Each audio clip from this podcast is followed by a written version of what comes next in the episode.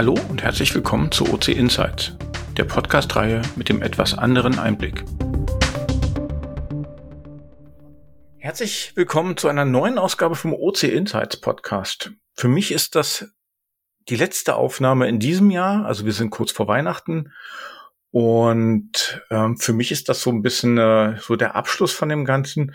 Und da dachte ich mir, ich lade mir mal hier jemanden ein, mit dem ich schon das eine oder andere gemacht habe, viel gelacht und äh, viel Spaß gehabt, viel mit Kunden zusammengearbeitet und aus dem Grund dachte ich mir, ist sie eine gute Kandidatin für den Jahresabschluss.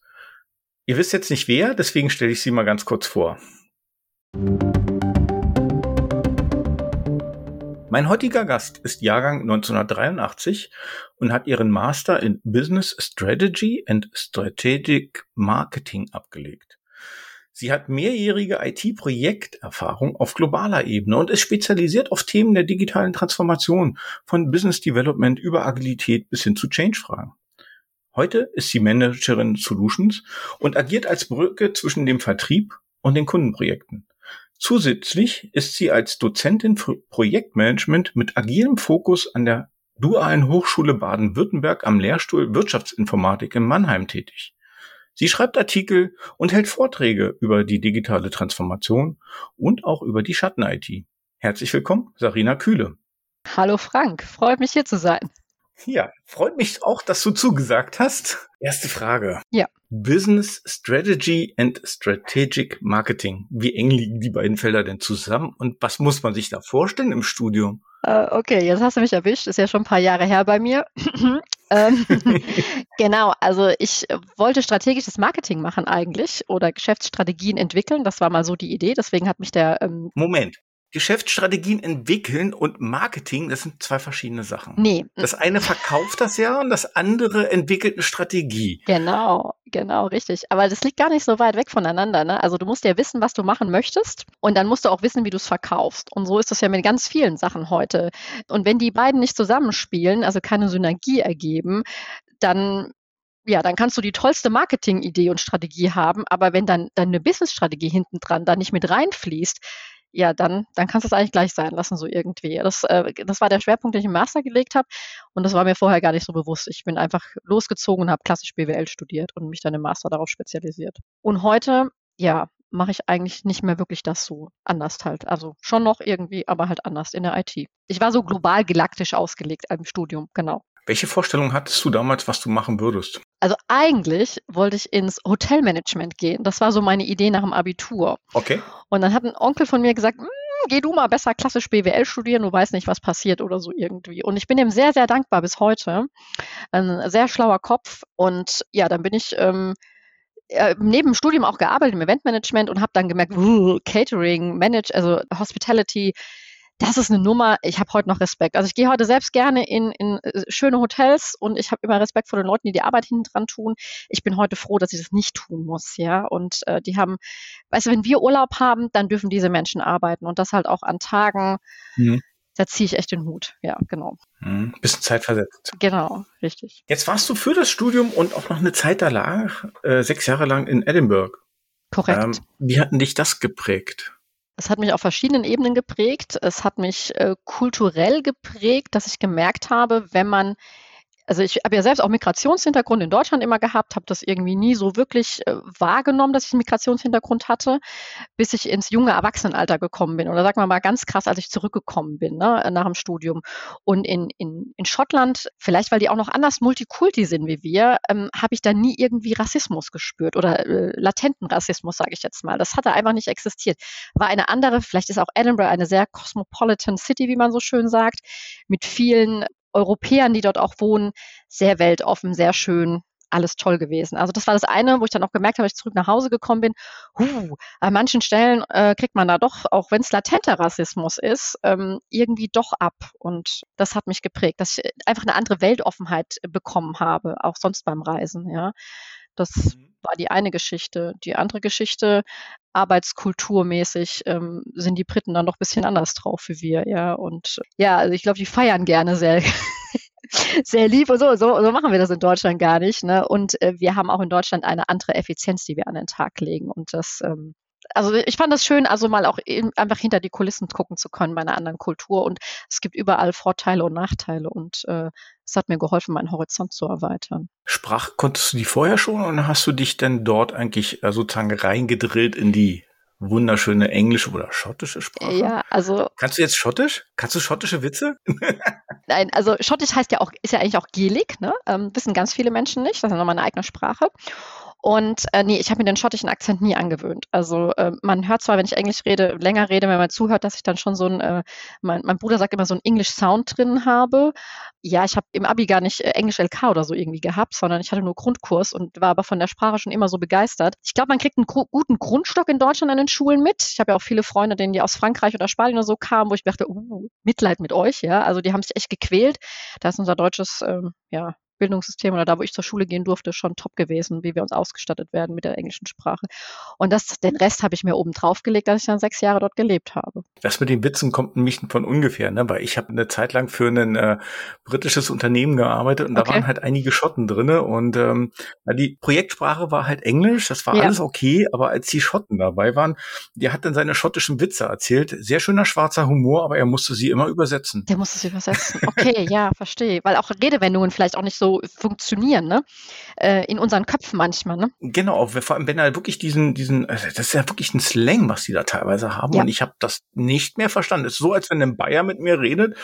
Äh, so war das mit dem Schotten. Das war, als er dann hoch äh, Englisch gesprochen hat, das war wieder angenehm. Ja. Äh, die Leute in dem Kurs, wo den wir da gehalten haben, die durften immer zweimal lachen. Einmal, als sie ihn gehört haben und als sie dann die Übersetzung gehört haben. Ja, okay, verstehe ich. Aber ja, nachvollziehbar, absolut. Also ich, ich habe in Edinburgh gelebt, die ersten Jahre zum Studium. Und dann habe ich mein, mein erstes Berufslebensjahr bei einer Firma in Glasgow verbracht, bin dann immer darüber gependelt. Das sind ja nur 45 Minuten. Aber nur 45 Minuten und ein krasser Unterschied. Ich habe die Menschen nicht mehr verstanden. Also ich habe äh, Busfahrer mal auch gefragt, wie ich denn jetzt weiterfahren müsste oder so. Und dann hat der mir irgendwas erklärt. Ich habe kein Wort verstanden. Ich habe mich dann nochmal erklärt, dann habe ich immer noch nicht verstanden. Also ich hatte dann öfters mal so Szenen, äh, 45 Minuten weg von meinem schönen Heimatstädtchen Edinburgh und dann in Glasgow war ich irgendwie aufgeschmissen. Ja. Jetzt die entscheidende Frage, wie bist du in die IT abgedriftet? Was ist denn da passiert? Wie ist das passiert? Ich weiß nicht warum. Also ich habe meinen ersten Beruf ne, war immer irgendwie Sales und Marketing und irgendwie hat man mir dann die IT-Projekte gegeben, also die mich berührt haben. Also sagen wir es mal so, ich war der Product Owner auf der anderen Seite. Ne? Also es ging dann darum, große Warenwirtschaftssysteme oder customized Datenbanken anzulegen und so weiter. Und ähm, dann hieß es ja die Logik hinten dran und wie das aussehen soll, die Masken, wie wir das gerne hätten. Ähm, war schon bei meinem ersten Job so in Schottland. Das ist irgendwie auf meinem Schreibtisch gelandet oder mit auf meinem Schreibtisch gelandet. Okay, dann habe ich mich so ein bisschen mit auseinandergesetzt mit der IT. Dann ging es weiter. Im nächsten Job war das genauso. Wieder irgendwie dieses Thema Warenwirtschaft. Das war irgendwie wie so ein Fluch, der mich verfolgt hat, so ein bisschen, ja. Und ähm, war aber auch spannend zu sehen, dass man was gestalten darf, wie man selbst gerne arbeiten möchte, ne? dass man gerne die Knöpfchen da und so, ne? war irgendwie schön. Äh, so auf der grünen Wiese auch damals ähm, war ja viel noch gar nicht so da. Ne? Und das hat mich irgendwie begeistert und irgendwann dachte ich mir so, oh nee, Marketing, das ist mir irgendwie alles zu, weiß ich nicht, nicht greifbar genug. Es war ja auch nicht wirklich Strategien entwickeln. Ne? Also man studiert ja auch was und was man dann tatsächlich macht, sind ja oft dann auch andere Sachen. Dann habe ich gedacht, oh, jetzt bewerbe ich mich einfach mal auf eine IT-Projektmanagement-Stelle und äh, das hat funktioniert. Und äh, so bin ich weggetriftet und dachte mir, okay, es macht Spaß. Und dann war das irgendwie passiert, ja, genau. Und da bist du jetzt schon ein paar Jahre erfolgreich, finde ich ziemlich cool. Jetzt gleich noch mal eine harte Frage hinterher. Was bedeutet denn gutes Projektmanagement für dich? Gutes Projektmanagement für mich ist das, sage ich auch meinen Studenten immer, ist die Kommunikation, ist das A und O, die Transparenz. Ja, wenn die gegeben ist, dann kann auch mal was äh, nicht so nach Plan laufen. Ich meine, das liegt ja auch manchmal nicht in der Hand eines Projektmanagers oder in irgendwelchen Teams, je nachdem, was es für ein Projekt ist. Dinge passieren halt einfach. Ja, ähm, sehen wir jetzt momentan ja auch mit der Krise. Ne? Manche Sachen sind nicht in den Händen von, von gewissen Leuten. Und dann ist es einfach wichtig, dass man transparent bleibt, dass es gegenüber oder alle Seiten gegenüber wissen, was ist Stand, äh, Status quo gerade, ne, wo wandern wir hin. Und das ist ganz wichtig. Und der nächste Faktor ist, glaube ich, Humor. Also Humor zu behalten, egal wie schlimm irgendwas wird. Ne? Wir sind am Ende alles auch nur Menschen und äh, sollten uns das Leben so erträglich machen, wie, wie wir nur können im Prinzip. Und dann sind für mich Methoden oder sonstiges irgendwie erstmal zweitrangig. Die gehören natürlich auch dazu, ist ein, ein Handwerkszeug, aber das sind nur so die zwei Faktoren, die Kommunikation und den Humor nicht verlassen. Äh. Klingt gut. Klingt für mich auch äh, logisch, was du da gerade sagst. Also gerade dieses äh, Kommunikation, viel drüber reden, ist für mich ja bei vielen Sachen einfach mal der Grundstein. Ja. Und wer dich kennt, du bist ja nun ein absoluter Sonnenschein. Wie gehst du denn eigentlich jetzt mit schwierigen Situationen in Projekten um? Ähm, welchen Tipp könntest du da anderen geben? Also, oder ist das dein eigener Weg? Wie du das machst, passt das auf andere auch? Ähm, wie gehst du mit schweren Situationen um? Also auch da behaupte ich, ich versuche den Humor zu behalten. Klar, manchmal prasselt es auf einen ein. Dann versuche ich die Ruhe zu bewahren, tief durchatmen. Ähm, Habe ich auch äh, tolle Trainerinnen an der Seite schon gehabt, äh, die mir das beigebracht hat atmen, Ruhe behalten, nicht in Panik verfallen, nicht irgendwie randomly Leute anbrüllen, das beobachte ich immer wieder, ähm, das wär, ist gar nicht mein Fall.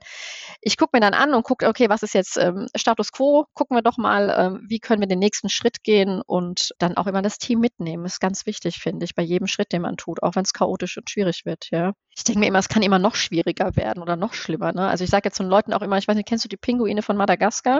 Habe ich schon ein paar Mal zitiert vielleicht. Ähm, ich sage immer, smile and wave einfach lachen und winken und so schlimm kann es gar nicht werden. Ich denke, es gibt immer Schlimmeres, ja. Also ähm, hast du denn schon mal eine Situation gehabt, wo du gedacht hast, boah, also jetzt jetzt habe ich hier so ein Team, das stimmt irgendwie die Chemie nicht. Wie setzt man da einen Hebel an?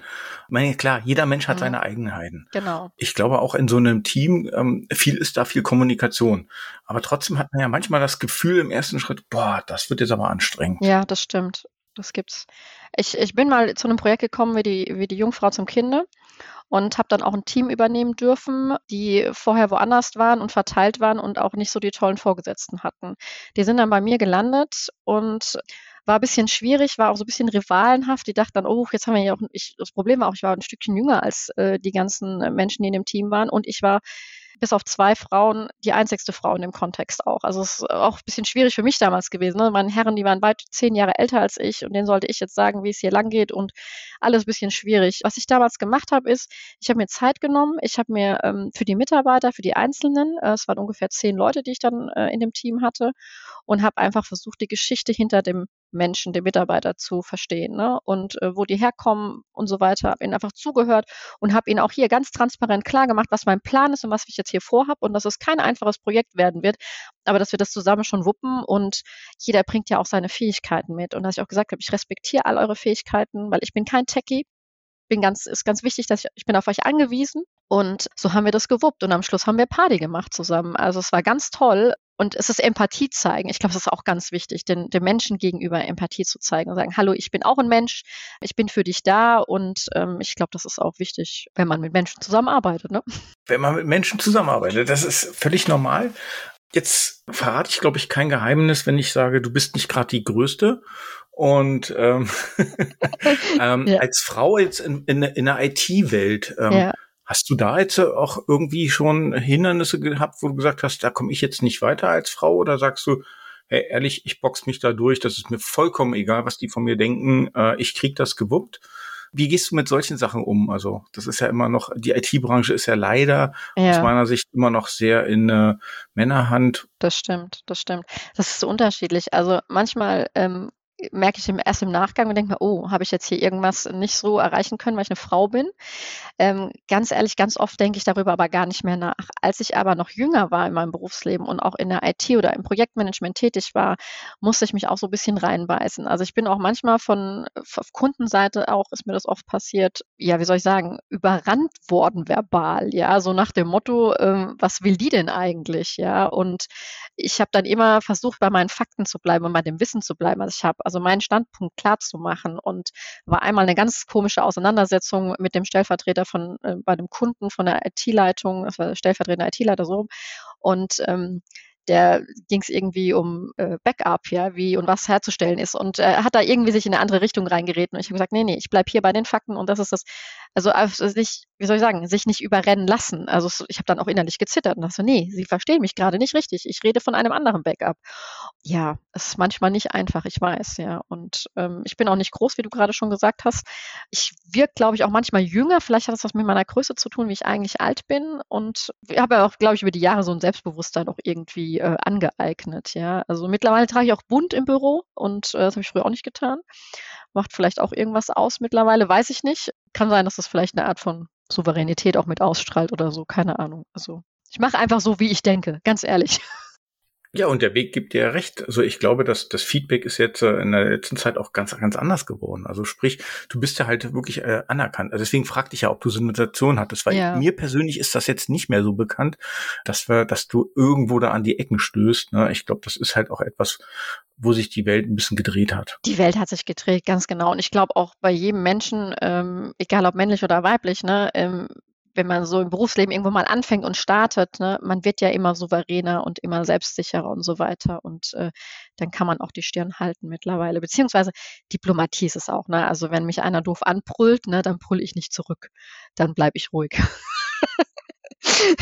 Okay, jetzt kommen wir bei dem Brüllen, kommen wir gleich mal rein. Äh, und zwar, du bist ja auch Dozentin. Ja. Und äh, gibst da dein Wissen weiter. Jetzt stelle ich mir vor, da ist so eine Horde junger Leute, die mhm. alle an den Lippen hängen und was wissen wollen. Mhm. Erstens, was gibt es dir?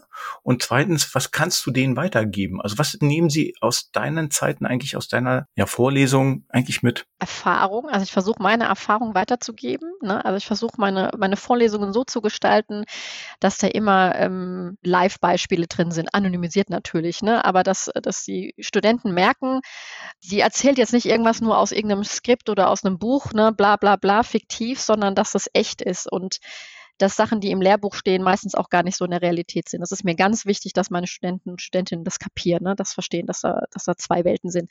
Und das ist das eine. Und das andere ist auch einfach, ich möchte, dass meine Studenten Spaß haben. Also ich möchte, dass Lernen leicht ist. Also ich möchte keinen trockenen Stoff vermitteln. Also bereite ich auch meinen Stoff so auf. Und dann ist ähm, auch meine erste Vorlesung, habe ich auch gezittert und Angst gehabt und dachte mir, oh Gott, was tust du hier eigentlich? Was anderes wie nochmal auf einer Konferenz oder irgendwo zu sprechen. Und dann habe ich aber gemerkt, nö, ähm, das macht richtig Spaß, mit jungen Menschen zu arbeiten und es gibt mir Energie. Also ne, dann macht mir einen riesen, riesen Spaß. Und wenn ich sehe, es gegenüber hat auch Spaß, dann, dann ist es doppelt Spaß. Sehr schön. Erlebst du da jetzt schon eine quasi Verschiebung der Quote, dass wir dort mehr Frauen, gerade jetzt im Projektmanagement, weil du das ja, das ist ja dein Thema, äh, dort mehr Frauen jetzt erleben oder äh, ist das auch immer noch sehr es ist, männerlastig? Es ist immer noch sehr, sehr männerlastig es sind meistens so knapp 30 Studenten an der DHBW. Ähm, das ist ja mehr wie so ein verschultes System, was dort herrscht. Und wenn ich glücklich bin oder froh bin, dann habe ich mal eine dass mal fünf Frauen drin sitzen. Also ich habe es auch schon weniger erlebt, ja. Warum das immer noch so ist, weiß ich nicht. Ne? Also ähm, auch bei uns merkst du ja im Unternehmen, es verirren sich junge Frauen recht wenig noch in die IT und so scheint es auch mhm. an den Hochschulen zu sein. Ich habe da keine Statistik zu, aber ich sehe, was bei mir im Vorlesungssaal landet und äh, und diese diese Frauen oder diese diese jungen Frauen, die da sind, ne, die sind ähm, begeistert. Also die sind, ist aber nicht, wo man sagt, oh, so ein komischer trockener Nerd oder so, der um die Ecke kommt. Nein, das sind lebensfrohe, extrovertierte junge Damen, die da sitzen. Ich weiß nicht, was die IT doch immer noch für einen Ruf hat dass sich zu wenig Frauen dahin verirren. Ne? Schade. Auf direkten Weg. Es gibt ja dann auch, wie ich, ne, die Quereinsteiger. ja, aber nichtsdestotrotz, ich glaube, da vielleicht dürfen wir da noch mal ein bisschen dran arbeiten, dass wir ja. den Ruf der IT äh, auf der Frauenseite noch mal ein bisschen drehen, dass das vielleicht gar nicht so äh, mathematisch so technisch ist und selbst wenn die das mögen, äh, wir haben genügend Platz für alle. Also das ist. Ja, denke ich auch. Ne? Ob wir da irgendwo noch anders in Schubladen denken. Also ich habe, ähm, wir haben jetzt gerade unseren Patenkindern, ähm, hoffentlich hören die das nicht vorher, also zu Weihnachten kriegen, ähm, so Abos für Wissenschaft, Wissenschaftszeitschriften für Kinder verschenkt, ja. Und dann hat mir eine Freundin auch gesagt, oh, cool. wie kann, also Geolino heißt das, ne? Und dann heißt wie kannst, wie kann man denn Geolino an einem Mädchen verschenken? Was? Das sage ich so, warum denn nicht? ähm, genau. Warum sollte sich ein Mädchen nicht auch mit Wissenschaft ja. auseinandersetzen dürfen oder so, also oder soll, ne? Also es kann auch genauso neugierig dafür sein. Und ich glaube auch in die, ob jetzt in die IT oder generell auch in, ich glaube, die Wissenschaft hat auch, ne, Biochemie oder so haben auch Physik, haben auch Schwierigkeiten, Frauen zu kriegen. Warum denn nicht? Ich denke, man muss es ihnen einfach nur nahebringen und das halt schon im jungen Alter wahrscheinlich, ne? Mhm. Und ja, wir haben das jetzt dieses Jahr so gemacht. Aber sagen, sagen wir nicht weiter. Jetzt bist du schon ein bisschen beim Privat gelandet. Ähm, da würde ich gerne einfach mal eine Frage dort reinstellen. Und zwar, privat bist du gern auf Reisen, ne? Wandern, Tauchen, Golf spielen. Jetzt haben wir durch Corona bisschen andere Situation. Wie hast du dich in Corona-Zeiten ja. beschäftigt? Weil das ging ja so gut wie alles nicht. ja, so recht. Wandern geht. Ich habe ja den Pfälzer Wald vor der Haustür. Mhm. Das geht wunderbar, durch die Weinberge zu spazieren. Das kann man weiterhin regelmäßig tun. Manchmal sind wir hier auch richtig überrannt worden von den Touristen. Das funktioniert. Ähm, tauchen, ja, tauchen war ich tatsächlich seit zweieinhalb Jahren nicht mehr oder so. Mhm. Und tauchen irgendwo, ja, auch die Schwimmbäder haben ja nur manchmal offen. Also tauchen im Schwimmbad finde ich jetzt auch irgendwie nicht so tolle. Ähm, und ja, zum Golfspielen kommen wir eigentlich gerade ganz wenig weil wir privat tatsächlich eine Baustelle haben. Und ich, äh, im Sommer waren wir ein paar Mal auf dem Golfplatz, aber sonst war mal regelmäßig, ja, ganz genau. Mhm. Und dann habe ich gelesen, dass du auch Zeit für kreative Interieur-Design-Aktionen mit einer Nähmaschine verbringst. Wo kommt denn das Wissen her? Bitte schön, was machst du da? Wie, wie, kreativ muss ich mir das vorstellen? Du hast ja vorhin schon gesagt, du kommst jetzt bunt ins Büro, nähst du deine Blusen Geil. selber? Nee, also Busen nähe ich nicht selber. Obwohl ist es tatsächlich, ich nähe seitdem ich Teenager bin, leidenschaftlich hm. gern. Und es gibt immer mal wieder Phasen im Leben, da tue ich das mehr und da tue ich das weniger. Ähm, ich brauche diesen kreativen Ausgleich irgendwie. Oder ähm, wie mein Chef so schön sagt, die Werksbefriedigung braucht man irgendwie auch als Mensch. Und das hat man, wenn man ein Stück Kleidung genäht mhm. hat oder eine Gardine oder einen Kissenbezug. Stimmt, das kannst du anfassen. Eine Strategie kannst du nicht anfassen. Richtig. So ein Stück Gardine kann man anfassen. Kann man anfassen, Richtig. ganz genau. Tatsächlich, ich weiß nicht, von wem du es hast, ja. Ähm, ich vermute, dass es Katja war oder so. ich äh, habe tatsächlich im, im, Haus, wir haben nicht überall Gardinen, aber die Gardinen, die bei uns im Haus hängen, sind von mir gestaltet worden. Und äh, Kissen auch. Äh, mit Kissen tobe ich mich aus. Das ist was, was ich von den Briten mitgebracht mitgebracht habe. Ich liebe Kissen. Ja, mhm. genau. Kissen gibt es bei uns in Massen. Cool. Ja, so Sachen veranstalte ich. Ja. Für die Nichten und Neffen gibt es von mir Klamotten genäht. Genau, sowas mache ich. Das ist so ein bisschen dann für dich so runterkommen und äh, meditativ vor der Nähmaschine sitzen und äh, bzzzt, bzzzt. Ganz genau, ganz genau, so sieht's aus. Drei Fragen an. Erste Frage und ähm, ich weiß, ähm, dir kann ich die stellen, hier darf ich die stellen. Ähm, was sollte da auf deinem Grabstein stehen? Oh Gott. Jetzt muss ich nachdenken, Frank. Jetzt hast du, jetzt hast du mich erwischt. Der ist noch so weit weg, Frank. Darüber denke ich doch nicht nach. Aber das wäre auch ein schöner Spruch. Du habe ich nicht drüber nachgedacht. hab ich nicht drüber nachgedacht. sollte auf meinem Grab stehen. Das ist ein bisschen makaber, du. Äh, das muss ich gerade mal nachdenken. Mir fällt nichts ein. Ja, komm, du warst, du warst in Schottland. Schwarzer Humor Schwarzer ist Humor ist gut, genau. Ähm, ich hätte was auf Englisch, glaube ich, ja. In order to be irreplaceable, one must always be different. Mhm. Schöner, schöner Vermächtnisspruch und führt mich gleich zur nächsten Frage. Frage zwei. Wonach suchst du deine Kleidung aus? Wonach ich meine Kleidung aussuche? Also du meinst, wenn ich sie kaufen gehe, oder was? Nee, morgens. Also morgens. Ah, wenn ich morgens in meinen Kleiderschrank laufe, ähm, dann suche ich es tatsächlich danach aus, wer mich als erstes anschreit. Also so farblich oder stimmungsmäßig. Also ich habe da keinen Plan. Ich weiß, es gibt Leute oder früher auch, wenn ich im hm. Kunden regelmäßig war, habe ich mir das abends schon vorgerichtet. Heute mache ich das nicht mehr. Ich laufe in den Kleiderschrank rein, sage Hallo, auf was hast du Bock heute, Sarina? Und oder Klamotten, habt ihr Bock heute mit mir rauszugehen? So rum. Und dann greife ich mhm. zu. So mache ich das, ja. Heute habe ich mich für bunt entschieden. Das ist eher so stimmungsmäßig, ne? Ja, es ist stimmungsmäßig bei mir, ganz genau. Ich bin heute bunt, können jetzt in der Zuhörer nicht sehen, ne? Ich, ist ein Podcast, genau. aber es macht nichts. Richtig. Aber ich bin bunt angezogen, ja, genau. Und, und ja, ähm, Pink und Blau sind meine Lieblingsfarben. Dritte Frage. Hast du eine prägnante Kindheitserinnerung und wenn ja, welche? Eine prägnante? Eine. okay. Eine. Äh, kannst du prägnant irgendwie definieren? Also. Was ist für dich, wenn du sagst, du hast eine aufgeregte Kindheit gehabt, äh, gerne einfach irgendwas, was hat dich geprägt? Was in der Kindheit ist so äh, ja. gewesen, dass du, dass du so bist, wie du bist? Ich glaube, was, warum ich so bin, wie ich bin, ist, glaube ich, daher, dass, dass meine Eltern mit uns viel gereist sind. Wir durften früh wirklich krasse Orte in der Welt sehen. Dank, mein, mein Vater ist so super reiselustig, meine Mutter auch, aber mein Vater ist derjenige, glaube ich, gewesen, der uns so an die coolen Orte in der Welt gebracht hat. Sowas wie mit fünf Jahren war ich im Himalaya unterwegs und so Geschichten. Okay. Das habe ich meinen Eltern zu verdanken und äh, da kommt auch, glaube ich, meine Reise, nee, ich glaube, da kommt meine Reiselust her, ganz eindeutig. Und die Reisen, andere Menschen, Kulturen kennenlernen. Meinem Vater war auch immer wichtig, dass wir kapieren, hier ist jetzt nicht die schicke Hotelanlage, ne, Leute, sondern zu mir, meinem Bruder, sondern Leute, die Menschen leben hier so. Und das und das ist hier Brauch und mhm. Kultur. Das hat mein Vater uns sehr gut vermittelt und ähm, bin ich ihm sehr, sehr dankbar oder meinen Eltern beide dankbar. Aber die treibende Kraft ist immer mein Papa gewesen. Bis heute eigentlich. Ne? Also wir reisen heute noch als Erwachsene manchmal mit Papa, wenn nicht gerade Pandemie ist.